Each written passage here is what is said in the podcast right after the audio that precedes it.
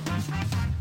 大家好，我是丽芳，这里是王立芳的亲子观点。每个亲子这样的决策都是个人观点所形塑的哦。那你的个人观点、你的思维模式，决定了你的认知。王立芳的亲子观点在许多收听平台都可以听得到。你有任何的疑问想要跟我们联系，可以加入我们的粉丝专业跟我私讯，或加入王立芳的亲子观点来社群，跟社群里面的父母一起聊天。买教案教材，想要上线上课程，请到我的部落格或关关破的虾皮网站哦。那最近嘉宾也有把一些 podcast 一些内容。哦，就是做成了线上的影片，让大家可以去看影片，一边看有字幕的哦。那今天我们来聊一本书，它叫做《适度防卫》。我基本上哦，已经不太想要帮书就是做推广跟推销哦。为什么呢？因为其实呢，我最近一直在想一件事情哦，台湾出版社其实跟很多的出版社哦。都有一样的概念，就是有很多的出版社，他在找一个人做出版的时候，他是看他有没有自带流量哦，而不是在看说，哎，这一个人可以带给我们什么的新的思维。他已经不是一种文学思考、文潮的概念哦。那翻译其实有时候同一本书，我宁愿去看中国翻译，也不想要去看台湾翻译，甚至我会把两个翻译来看。为什么？因为讲得太。太把它美化，或者是它有很多的过度的感官词汇哦，所以其实后来我就会觉得这件事哦。那最近呢，有一个出版社哦，他就在问我，他是目光出版哦。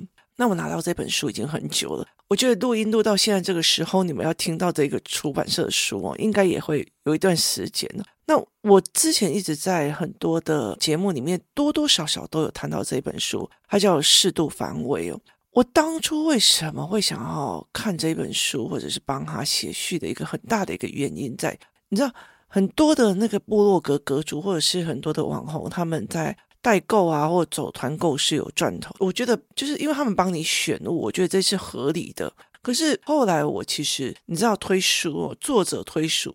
是完全没有任何一点点优势的，他们没有任何一点好处哦。我最多就是拿了这本书，有时候我拿的书我还不一定想要推荐哦，或者是我没有那么想要做。那有时候就是我老实说，小孩的状况太多，每天录下来的时候就没有去用这一集哦。那这本书叫做《适度防卫》，我那时候好奇它的原因是作者他叫曾奇峰先生，他是心理治疗师、精神分析医师。但是他是哪里的心理师跟精神分析医师呢？他是中国同济大学出来的，他毕业于同济医科大学医疗系精神科副主任医生哦。那他做精神分析已经三十年了，然后后来他去德国读书，然后做了三十年，创立了一个被称为中国塔维斯托克的武汉中德心理医院。也就是他去创立了一个心理医院，担任首任的院长哦，为中国培养心理咨商师的摇篮。有意思就是说，他的整个逻辑思维，整个建构心理分析架构的思维是从中国起来的。他是从中国的，然后再并德国的，他并不是台湾的心理科医生跟精神科医师哦。哎，这就挑起我的好奇了哦。哎，我就会好奇说，同不同一样的精神分析科？出来的一个概念，他在讲什么哦？那这本书最重要一件事情，他在讲精神分析研究核心是一个人去怎么做自我的保护，也就是自我的防御机制哦。意思在是说呢，我如果有一段痛苦的经历或情绪的时候，我怎么样调动我的自我功能，把它排斥在意识范围之外。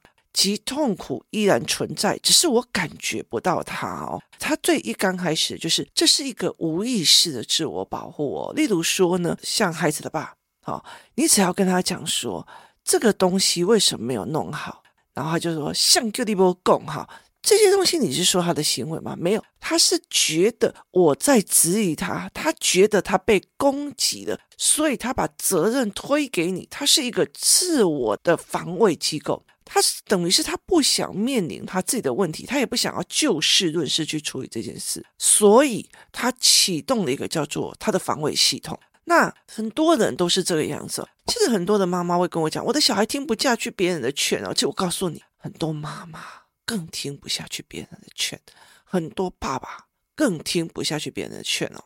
例如说，你去跟男人讲说，哎，我觉得哦，小孩子啊，他上课这个样子哦，糟糕，那怎么办？我一定要找一个人哦。我现在怎么办？如果再这样子下去，他会到处打人。哎呀，小孩也不过是这个样子的，都是你那么麻烦呐，啰嗦了。哎，那小小孩打架难免的。好，他在做了，他在启动一个自我防卫。我是一家之主，我是了不起的，我是赚钱的那一个人，我是一个雄性动物。那当你问我问题的时候，我如果做不出来，我也不知道怎么回复的时候，我就直接打给你啊！不要管太多了，小孩自己会好的，不用想太多。它是一种自我防卫，他到底是真的是不要想太多，还是他没想过，还是他不会处理？所以还是觉得，呃，你考倒我了。如果我承认我不会，我也不知道该怎么办，那我就完了哦。所以它是一个防卫的系统哦。那它这里面哦写了一个句话，就是说，那些选择自杀的人，他们的防卫机制已经不再起任何作用了，所以他们选择离开这个世界哦。那凡是现在还活着的人，也可以说他们使用的有效的保护自己的措施，也就是防卫措施。例如说，我一个朋友他自杀过世，他自杀过世的一个很大的一个原因，是因为他觉得妈妈比较喜欢姐姐，不喜欢他。他觉得姐姐成绩比较好，可是其实对我们来讲，就是就是两个孩子都。不是一个很好的学校嘛？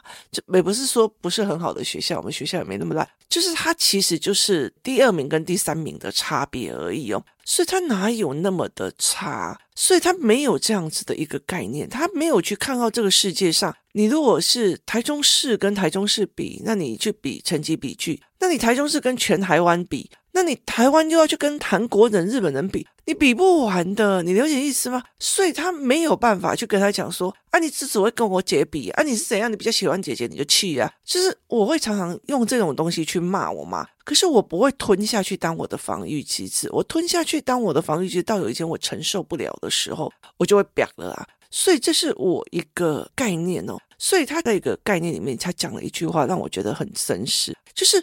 我们要使用与年龄匹配的防御机制。人在每一个年龄的阶段，都有一些跟这个年龄匹配的防御机制。屁啦！我告诉你，越来越没有这件事情了。你告诉我，哦，现在很多的人哦，他在幼儿的时候，他幼儿的时候拿不到一样东西，就用丢的。就用闹的，就用等别人要，靠别人要。可是有多少的，就是例如说在呃幼小的时候遇到问题，妈妈来帮我解决，我等别人要，我等别人处理，我等别人干嘛？可是到了大学或者对啊，哎。某某某，我的小孩有什么状况，你帮我处理，你帮我弄，你帮我教好他，你帮我弄。其实他是被你培养到这样子的问题的，可是你却觉得不需要改变自己，就要改变小孩，所以他并不一定是随着时间去调整的。有些人的防御其实是走到哪里都还是哭，然后他的防御其实还是一样哦，所以他会为年龄所匹配哦。你看，有小孩子遇到事情他就哭。然后他就会做成防御系统，可是后来他在学谁的防御系统？他在学妈妈的防御系统。例如说，他不会教小孩，还得是一波领金的，还得是一波领金的，他就不要读书。我都跟他讲过，他讲过了就会读的话，我是觉得很厉害啊。哦，所以其实不是讲过的这个小孩的理解力、呃思维能力就是好的，所以。他们会常常就说啊，人家那个小孩是天生的。你如果用天生这种道理，那会怪自己的基因。所以他其实是逻辑不通的。那人本来就应该用越来越长的时间去看他的防御机制哦。可是对我来讲，我就觉得如果不要启动防御机制，不是很好吗？也意思就是说呢，今天如果有人故意恶意弄坏了我的车，哈，那我就会觉得，嗯，那。他是为什么要故意来撞我车？他钱多嘛，钱多我们就宰多一点。那其实是这样的思维哦。可是我的防御机制，你干嘛弄我的车？你干嘛怎样怎样？你就开始对他对骂，跟你撞我的车。你会恶意的撞我的车，那你就是精神有出状况，或对我有本身的仇恨，所以我反而要落跑，然后到最后才告诉你，你肇事逃逸。那用法律来去处理这件事情哦。可是如果有一个人他在幼儿的时候故意推你，你儿子一下，你儿子就马上扒过去，他其实跟一刚开始你干嘛撞我的车，我有落爱踢棒球棍盖修爬，是同样的一个等级哦。所以其实小孩子在打架。跟有些四五十岁的人在打架，有时候是一模一样的哦。然后有时候小孩子在吵架，跟五十几岁的人在吵架是一模一样。小孩子那个跳针的逻辑哦，有时候跟六十几岁的妈妈们是一样的哦。所以他其实并不一定他的防御机制是往上。但是他是写我们要使用，如果我们可以使用更高阶的防御机制跟解读能力，我们才叫做是一个成熟与不成熟的分别。所以当事情来的时候，哎，王丽芳，你这件事情没有做好，哎，哪里没做好？嗯、呃，我少考量了什么嘛？那你可以告诉我我怎么做吗？好，这个的防御机制我不需要启动，因为我觉得你在告诉我我有哪个事件，这件事情还可以有更好的处理方法。我感激你都还来不及了。然后如果有个人说：“哎，王丽芳，你的这一件事情没有做好，为什么？为什么要做？你凭什么讲我？你管我那么多？然后你凭什么讲我？你以为了不起哦？你要做你不会自己做？你那么了不起，你自己做啊？你就解是吗？这两个是防御机制，可是有一个对我来讲是一个不启动防御机制。你告诉我的是事情跟我的个人价值是分开的，所以我不需要启动我的个人防御系统啊。”所以他这本书大部分都在讲所有防御系统的状况是不一样的。例如，他有讲到一个人在面临重大的创伤事件的时候，周围是否有可以利用的人，怎么利用，它是一个防卫机制有关哦。有一天呢，就是因为何老师过世，然后我们那时候我们就在讨论说，我要去呃，就是送一下何老师。那另外一个小孩他也在说，哎，我妈妈也在说要去送何老师哦。那这个妈妈其实跟何老师也比较有交情，那他觉得还要带他女儿去谢谢何老师这样子哦。那那个过程里面，后来就有一个妈妈就说啊，你妈妈才刚出院，她就要去参加丧礼，好吗？这个时候，这个女孩子就很紧张了，就开始一直立方姨。那如果我妈妈这样身体不是很好，她可以去参加丧礼吗？立方姨怎样怎样？她就一直在讲，一直在讲这一系列的事情哦。然后那个时候我就有点不舒服，我不是不舒服，我就跟她讲说：“我说孩子啊，你们了解一件事情，你妈妈一个很大的一个原因是希望你可以去学会怎么去面对。”怎么去处理哦？因为他之前他阿妈过世的时候是属于道教的仪式，他这是基督教的仪式哦，所以他就跟他讲说，他是希望你去看怎么处理跟思维哦。那于是呢，我就跟他讲说，那可是怎样怎样怎样？那里面有很多的繁文縟节啊，什么有的没有，他会不会瞻仰遗容？那我就会跟他讲说，你有没有想过一件事情哦？我说哦，因为这个孩子有一样事情，就是我们每次出去的时候，他就会把事情丢给我儿子或别人做。那我儿子跟我女儿，他就会很喜欢做。为什么？因为他们认为，如果我有机会把一件事情处理到很好，是一个机会。他并不是觉得是一个你为什么要叫我做这种这种态度哦。所以后来他们就用这样子的思维去看。那这个小孩就一直想要丢这样，然后我就跟他讲说。可是你妈妈用这种心意要去看这个老师，这个心意跟这种正气是会抵挡一切的哦。他说：“可是让你很麻烦。”我就跟他讲说：“你凭什么说麻烦？”我说：“你凭什么说麻烦？你是独生女，你自己要不要自己算算看哦？爸爸妈妈、阿公、阿嬷、外公、外婆、舅舅，然后阿哥、舅舅没结婚，阿哥没结婚。我跟你讲，你要处理几个？”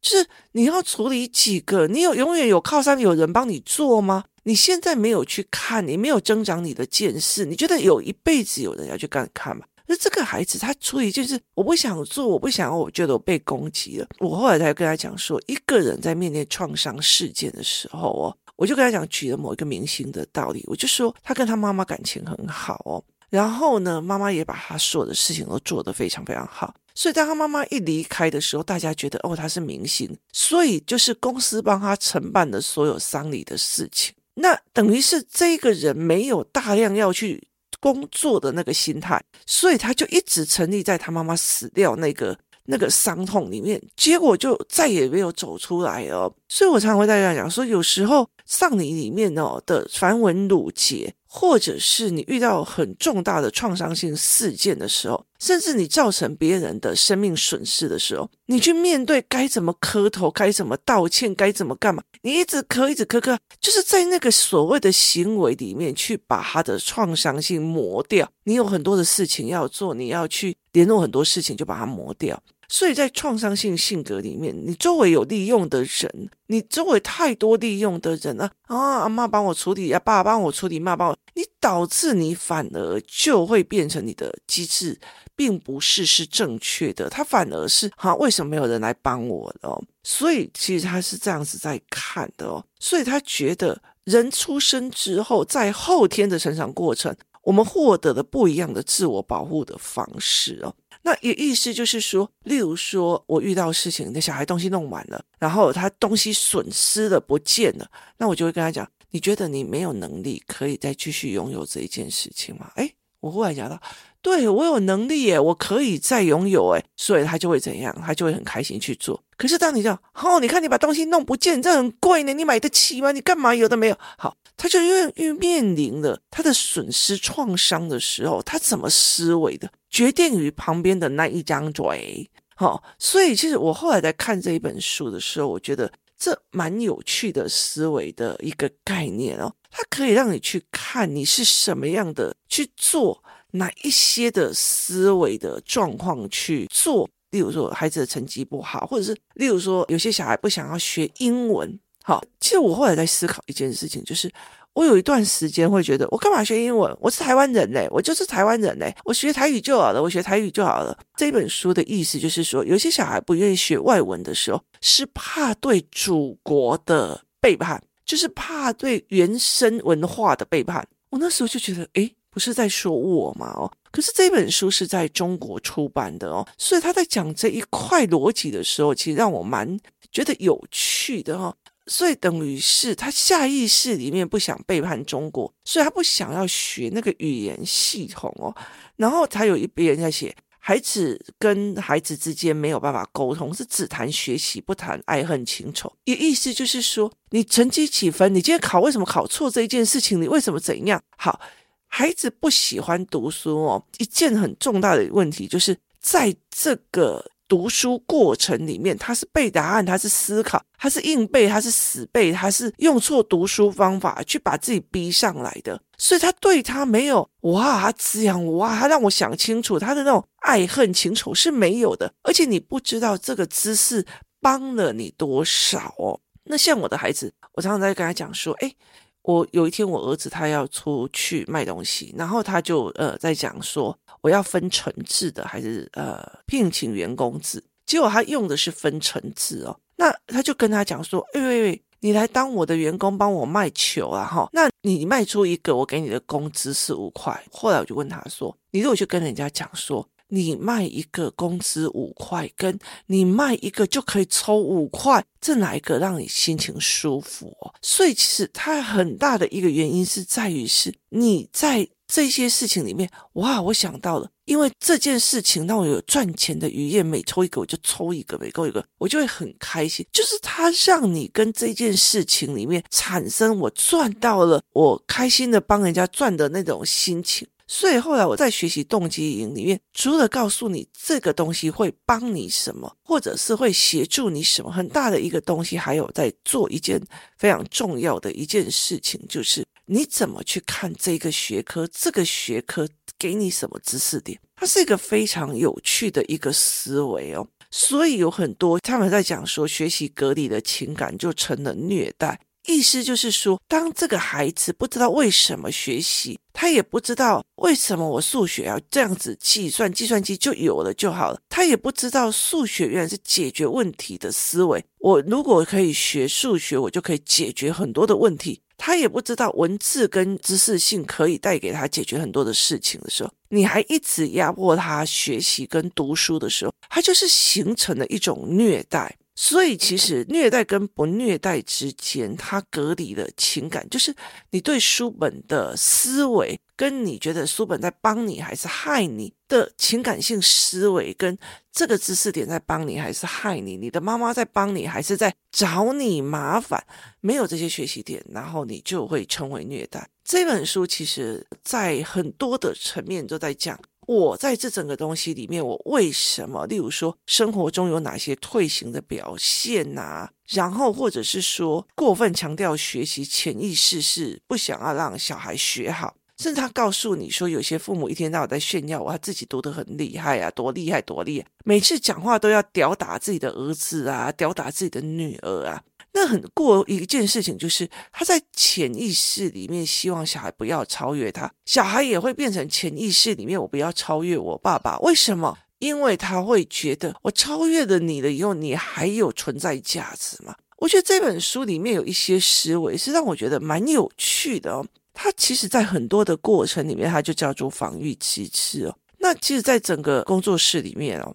像我们常常在讲，你如果就是说，哎，我跟你讲哦，你那个小孩的问题去问王立芳，为什么我要问？亲子作家都怎样怎样？好，那也是他的防御系统在处理他，觉得你是不是说我教不好？你是不是说我一个妈妈我教不好？那事实上不是的，事实上我们在做王立芳的 podcast，我在做的是一种，我告诉你，有人这样的角度在思考，有人那样的角度在思考，孩子的角度思考跟你不一样。我只是触发你去思考而已，因为我很清楚的知道一件事情，不可能大人不改变，小孩可以改变。我觉得那绝对是不可能的，因为小孩是你的防御系统，他会启动他的防御系统，是他在防谁？防我妈妈，防这个体制，防这个社会，防这个架构，所以他是使用的一个防御机制来去看这件事情。所以对孩子来讲，他是这样子在面对他的世界，他的世界先是家人、父母，然后再是真实的世界。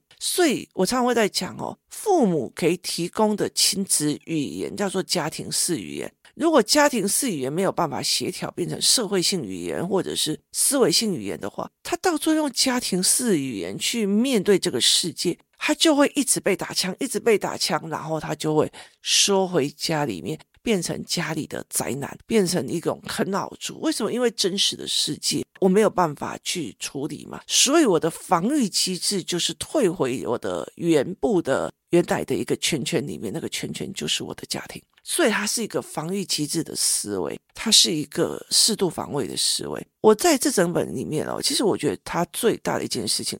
告诉你非常多，什么叫做适度的防卫，什么叫做防卫，哪些事情是属于防卫行为，几乎所有的事情对他来讲都是防御行为。他其实点出了问题点，但是他没有提供怎么处理的方式。有可能是因为这一个医生，他认为你发现的问题是要转专业的精神科医师，或者是他的医院里面做治疗，或者是做协助。所以他会点出问题点，很大的一件事情在于是很多人没有病视感，他没有意识到他有病视，就是我觉得我有病的这个病视感哦，所以这对他来讲是一件比较痛苦的一件事情。我们怎么去思考这一件事情？我们怎么会去看这件事情？是一件非常重要的，所以我才会再讲一件事情，就是我们怎么去协助孩子去。不要启动的他的防御系统，而是自在的去在做这件事哦。我在很多的过程里面哦，我常常看到很多的孩子，